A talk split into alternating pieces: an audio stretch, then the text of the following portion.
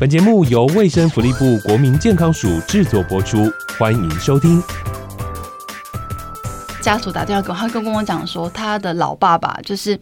明明是直挺挺，然后是一个说理的这个一个长辈一个老人，可是怎么会在短时间之内，好像变得很像小孩老欢灯，一下跟他挥这样，一下跟他挥那样，一下要吃饭，一下不吃饭，而且明明就是彬彬有礼一个老人，然后却这样子口出秽言，让他觉得怎么会突然间到底发生什么事情？我到底？是我的错吗？嗯，是很多的时候是家属自己会觉得是我没有把他照顾好吗？是，是我是我疏漏了哪些事情？我是不是、嗯、对我我我我我怎么处理问题的能力这么差，让我的爸爸就是这样子这样子？所以好多的自责，就是所以不只是照顾者，就是怎么应对患者，而是照顾者怎么回应自己的内在这种起伏。我到底要不要把他送到安养院？我到底要什么时候送？而且我的意见跟我的家人不同，那我要怎么办？那我要找哪一科医生？我到底是要……失智者不会说的事，喝杯咖啡，聊聊你该知道的事。失智并不可怕，可怕的是您不知道。大家好，我是 Peggy 欧怡君。我们今天请到专家来分享哦，失智症该如何营造一个有爱不遗忘的生活。我们现场邀请到好晴天身心诊所心理咨商师王映之小姐。Hello，映之你好。嗨，大家好。是啊，映之啊，就你本身的专业以及呢，经常接触到失智患者或是失智症患者的家属。嗯为什么失智症患者他们在沟通上会有困难，会影响啊沟通的因素又有哪些呢？其实像我们知道说，其实失智症患者的大脑，它就是像我们简简单来说，它就是像我们说大脑宕机了。那这个宕机，它其实会产生在很多日常生活的。小事里面，那这个小事他可能就没有办法好好的叙述他本来想要说的话，或者是他对一件事情的认知就跟过去他正常脑袋可以运作的时候就有问题。但是我觉得最恼人的其实是他自己的情绪就已经开始做一些波动，所以他自己都搞不清楚为什么我会这个忘那个忘，然后为什么我会想要叫一个人的名字叫不出来，然后他要买一个东西常常记错位置，所以。刚开始失智症初期的患者，他就对自己有很多的挫败感。嗯，那这个时候如果再慢慢的再加上他一些核心的精神症状，那就会复杂加上复杂，就会让他觉得 整个人其实不仅是他的疾病，甚至是他的情绪也会受到干扰。像这样的一个状况是慢慢形成的，嗯，很少是一开始就突然之间会变成这样。是，就像你说的，这个慢慢形成。一部分是好事，就是它不是一个突如其来的，嗯、但是这个慢慢就会让人不知不觉或没有办法察觉，我从哪一天开始我我生病了，嗯，那这个没有办法察觉，很多时候就让病人自己或者是家属觉得，啊、呃，我我我错过了什么，然后我是不是当他们可以去去诊断，有些时候是已经症状到达一个影响到日常生活一段时间，那这样子就变成是就有。倒是那那个时候就有点措手不及，就是明明已经发展一段时间了，我怎么不知道？是，对，是，是无法沟通会让患者还有家属双方常常是身心俱疲，这是一定的。那应该怎么样为失智者家属做好一个心理建设呢？其实我常在谈说，失智症家属的为难跟辛苦跟一般的照顾者是不一样的。那个在于，比如说第一个，如果是一般老化或一般疾病，他可能只是需要照顾这个人的好身体，嗯，好，或者是癌好癌症，或者是呃，比如临终的病人，我们需要担心的是啊，这个。在在眼前的这个这个死亡事件，或者是这个失落，但是照顾失智者的这个家属或者是照顾者，他的为难是这个日亦步亦趋的失落，慢慢的，我我明明知道，比如说十年后、五年后，我我就是要失去这个家人，可是我还要跟他共处一个不长又不短的时间，那个其实是劳心又劳力的，尤其是我们刚刚提到我们失智症的患者，他不是像小孩子一个认知啊。呃老老人一个认知功能只是这样退化，他还有身体上的，嗯、所以他可能会我们说他会进不能，教不得，还说不得嘞，就是因为他的情绪有问题呀、啊，而且所以这个这个照顾者他是劳心劳力的，所以很很多的辛苦重担在这个这个人身上，这样对，所以如果今天我、嗯、我我我我的亲人好了，他今天有失智症了，那作为一个家属。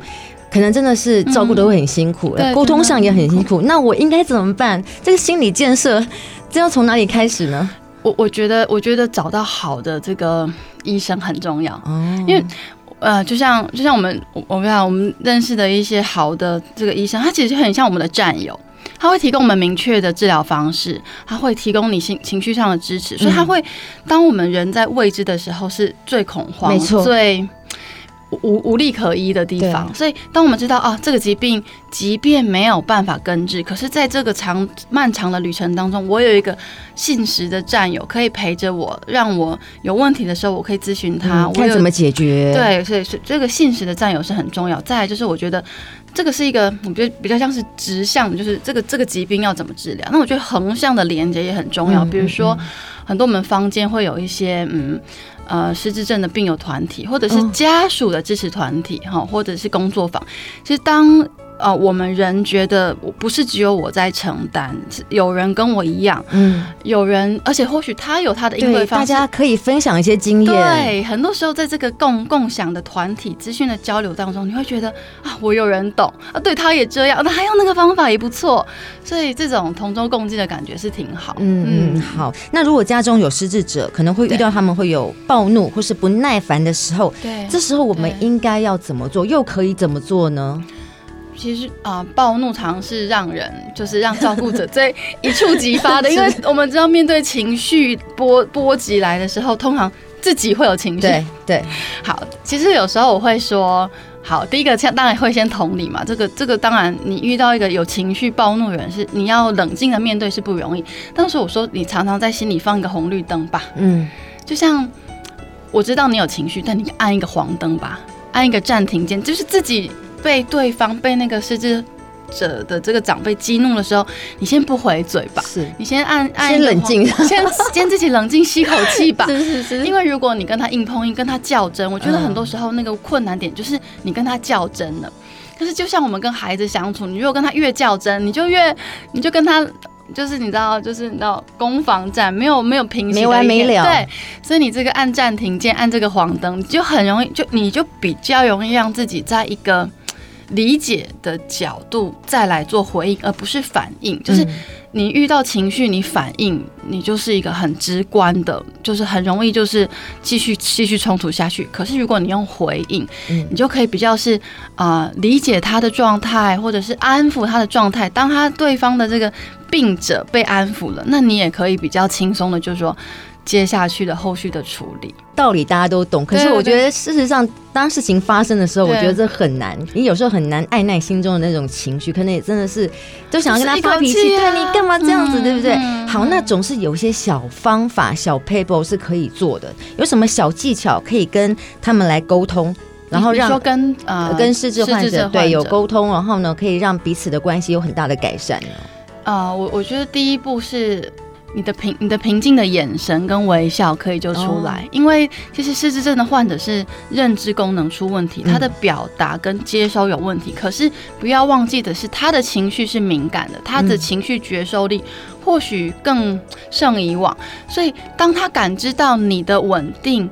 啊，或者是你的平静，或者是他的他的问题，你有想要理解，嗯，当你试出这样子的善意的时候，有些时候。这个患者他可以因因着你的状态而开始平静下来，好，所以第一点是，其实你首先我们要平静，你的非非非语言啊，你的眼神、你的肢体搭搭上患者的肩，哦，有些时候有一个肢体的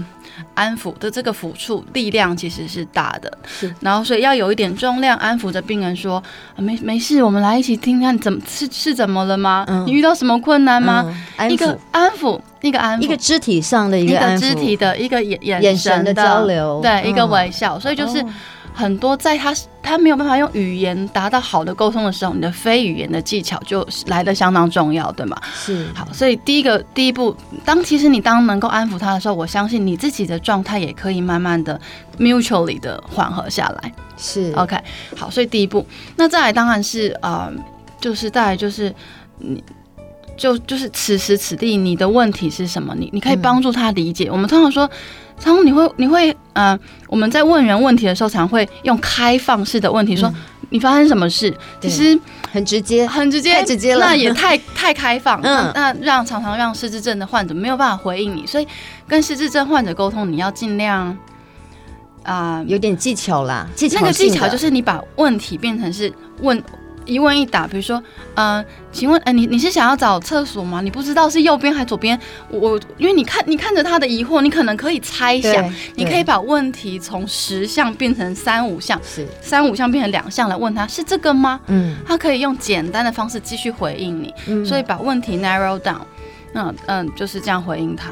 然后再来吧，就直接给他指示。啊，这样会比较容易让他的这种暴怒、愤怒被安抚下来，甚至是已经解决他的问题。是，嗯嗯。那再请英姿帮我们再谈一下这个 STEP 的沟通模式应用。好啊，其实这个 STEP 的这个沟通模式是我们承袭就是。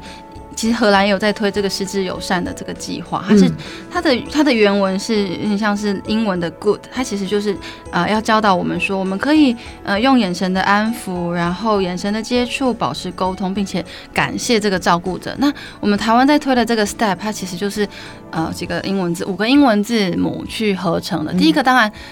就是你微笑开始，嗯，你微就像我刚刚讲的，微笑的去面对这个失智症患者，你就已经已经达到一个安抚的作用。是，那 thanks，其实我觉得这个 thanks 是 for 这个照顾者的，因为照顾者的辛劳，你说谁能替代他？好像不太有人。可是一个理解，一个一个谢谢，一个你辛苦了，对，那其实我觉得就让这个照顾者又有一个动力跟。安慰，让他继续走下去。那这个一第第呃一就是眼神接触嘛，就是合并者的微笑，常常就在做。那 embrace embracing the moment 就是你就是回应个案当下病人当下的这个问题，解决当下的问题，排除了就好了，不用跟他纠结啊。我就跟你讲过啊，过去就是这样，当下的事情立即处理，解决了他的困扰点，移开了，他其实情绪也就离开了。那这个 P 呢，step 的 P 就代表是啊、呃、耐心 patience。那 patience 也好好重要，虽然说不容易做到，真的很难，真的很难，但是。当你多一点点耐心，在跟这个个案，就是跟这个长长辈互动的时候，你也可以啊、呃、收到说这个你跟他之间的这个关系的连接，因为你耐心的对待他，他其实是有感觉的，他其实是可以仰赖你。你跟他的关系一旦被建立了之后，那那这个你你后续的。的的的帮助，他比较能够收得到。那这个这个 step 也很能够推到这个社区，就是说不是只有专业人员在帮助个案，嗯，就是我们说老年或者是疾病，它是在社区中，它是在生活中的。当一般的大众能够用这个小小的口诀去记忆，用微笑开始陪伴你身边出现的这些失智症患者，那这些失智症患者就能够更好的生活在他的社区。在他的生活里有友善的对应，那我想这个这个未来这个失智症的照顾就可以被整体的提升。在你接触这么多的这个失智症的家属中，嗯、有没有遇到什么样的状况，是他们跟你抱怨最多，或是希望你可以呃请求协助最多的？我，我哪一方面？我觉得大多时候是这种精神症状，嗯啊，就是患者的精神症状让让个案，就是让让照顾者很。很心力交瘁，嗯，有有一个，我记得有一个家属，他就，其实我通常是不太接电，就是电话，因为我觉得工作上就是我们我们面对面的时候接，但是我知道我他我接到他们电话的时候肯定很紧急，是，然后那所以那个家属打电话给我，他跟跟我讲说，他的老爸爸就是明明是好像一个。是军军人嘛，然后是一是一个很很直挺挺，然后是一个说理的这个一个长辈一个老人，可是怎么会在这个这个短时间之内，好像变得很像小孩老欢灯，一下跟他挥这样，一下跟他挥那样，一下要吃饭，一下不吃饭，而且明明就是彬彬有礼一个老人，然后却这样子口出秽言，让他觉得怎么会突然间到底发生什么事情？我到底。是我的错吗？嗯，是很多的时候是家属自己会觉得是我没有把他照顾好吗？是，是我是我疏漏了哪些事情？我是不是、嗯、对我我我我我怎么处理问题的能力这么差，让我的爸爸就是这样子这样子？所以好多的自责，就是所以不只是照顾者，就是怎么应对患者，而是照顾者怎么回应自己的内在。这种起伏，我到底要不要把他送到安养院？我到底要什么时候送？而且我的意见跟我的家人不同，那我要怎么办？那我要找哪一科医生？我到底是要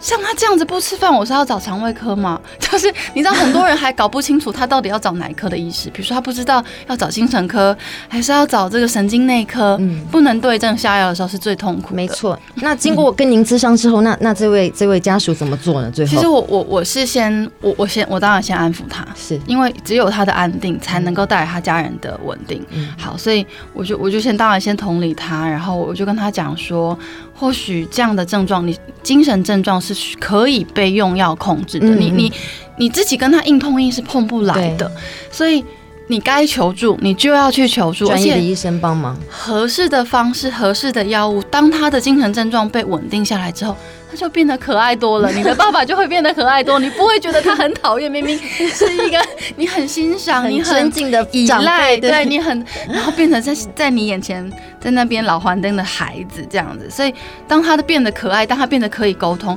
其实你的问题就解决大半的不是。所以对症下药是太重要，所以不是说你跟他在这边用人力拔河，你需要。聪明的方式，对，好，睡眠也是一个重要的，因为像失智症的患者，他常常日夜是颠倒，他是当他睡不好，他白天的精神状况是会越差，嗯，所以比如说一个简单的药物，或者是调整，我我教他怎么调整那个个案的作息，比如说白天多带他出去散散步，带、嗯、他晒晒太阳，让他对，让他从那个阳光调节他的生活节律，嗯，节律，然后怎么样增加白天的活动，对，傍晚开始他会灰，但你知道，那你知道他会灰，那就好一点嘛，嗯、然后。晚上他开始没办法好好睡，你怎么样安抚他？怎么样让他有一个舒舒适的睡眠？好，所以这类的不管是生理的这个昼夜节律的调整，好回总之回馈到病人本身，当他比较安定，那照顾者就比较轻松。好，所以照顾者的轻松，在他的整体的照顾经验来讲，他会得到一个正向的回馈，让自己知道说我做的不是完全。打水漂，没错，我做的是有用的。那当他觉得有用、有成就感，他会觉得我愿意，我可以多耐受一点点，多努力一天、两天、五天。但是每一个小步都是很重要的，没错。所以面对失智症患者，千万不能硬碰硬，一定要寻求专业医生的建议，一定需要，对不对？而且还要善用一些小技巧。没错，是。好，今天我们听到专家的建议呢，希望可以协助更多失智症家属啊，能够有方式、有技巧的和失智患者来做沟通，让双方的关系更加的和谐。那我们今天非常感谢好晴天身心诊所心理咨商师王映之小姐，谢谢映之，谢谢。